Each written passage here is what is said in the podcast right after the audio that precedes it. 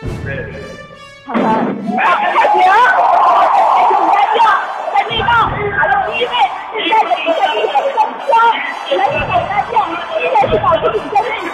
对于大家来说，现在集体坚持，全是中国无形，整个过程没有发生任何碰撞。我认为这枚金牌不用等裁判判罚，应该是该是的，应该属于中国。我们在这场比赛里面看到了我们的绝对实力，还有见证了中国速度。这是过去几天每一个中国人都会反复重放的瞬间。记者激昂颤抖的声音，似乎可以倒映出千万国人狂喜到泪流满面的表情。在经历了整整十五天的等待后，中国代表团终于在三天前获得了本届冬奥会上的首枚，也是唯一一枚金牌。此前，这届冬奥会上的声音表情更多是严肃而不甘的。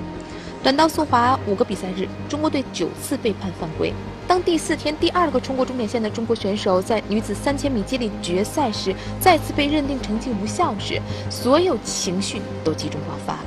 三朝元老周洋咬着牙说的这句话，让我们听到了遗憾的声音表情。虽然我们是第二个冲过终点，但是我觉得中国队依然是最强的，因为我们让韩国队觉得害怕了。我们。我们真的不用哭，我们也不用觉得我们虽然犯规了，但是多失败这样的。真的，我觉得我们中国队就是没有问题。这个判罚我真的不服。同样令人心疼的还有女子自由式滑雪空中技巧项目的徐梦桃，在这个项目上具备集团优势的中国选手再次拿到了两面银牌。四年里，不论你拿了多少冠军，往腿里打了多少根钢钉，就这一下站没站住，而桃子摔了。但他有权利为自己多年艰辛的付出感到难过。两年回来真的是，真的是很不容易，但是对手可能比我还强大，还不容易，也是真的想拼这块金牌嘛。不要因为我的这种失误，然后影响整个团队的这种，没有关系，真没事。我相信，我真的相信，今天也好，明天后天也好，肯定会成功的，真的。当然，在平昌也有没能站上最高领奖台，但照样露出自信笑容的姑娘，她就是女子单板 U 型槽刘佳宇。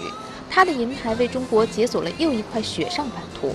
您能从声音听出这位中国姑娘嘴角的弧度吗？难度可能不是最难，但是我做到了全场最高，没有人可以比。特别的荣幸代表中国单板滑雪能够站在讲台上，希望大家像我一样对待单板滑雪一样对待人生，就是说开心的每一天，享受在其中。如果说刘佳宇这是会心一笑，那么下面这位小哥就是让人哈哈大笑了。他给我吓一跳，因为安静上去就太快了，我我刚才跟都跟不上，所以所以非常他他非常非常怎么说怎么说那句就是 deserve 就是应该应该拿这件事，应该拿这件牌。这是获得短道速滑男子接力五千米冠军的匈牙利选手刘少林。他的爸爸是中国天津人，妈妈是匈牙利人，自己因为师从吉林教练张晶讲了一口流利的东北话。中国之声把这段短视频发上了微博，迄今为止已经收获了三千多万观看量。您看，奥运会不只有严肃的争金夺银，率真的耍宝，偶尔也可以调节人们紧绷的神经。严肃一点，奥林匹克的魅力，竞技体育的凝聚力。毕竟是浓缩在排山倒海压力下活出真我的个体。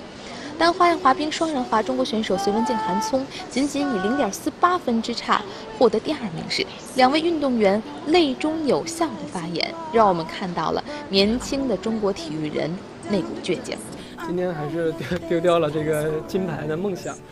但是有点遗憾，我们没有拿到金牌，不是丢掉了这个梦想，丢掉了，丢掉了这个梦想，丢掉什么梦想？我们还有梦想，在二零二，你们都等着。体育无关生死，但有时体育又高于生死。那些笑脸、泪脸、倔劲儿上来的坚强面庞，我们都会收集进入平昌冬奥会的声音相册。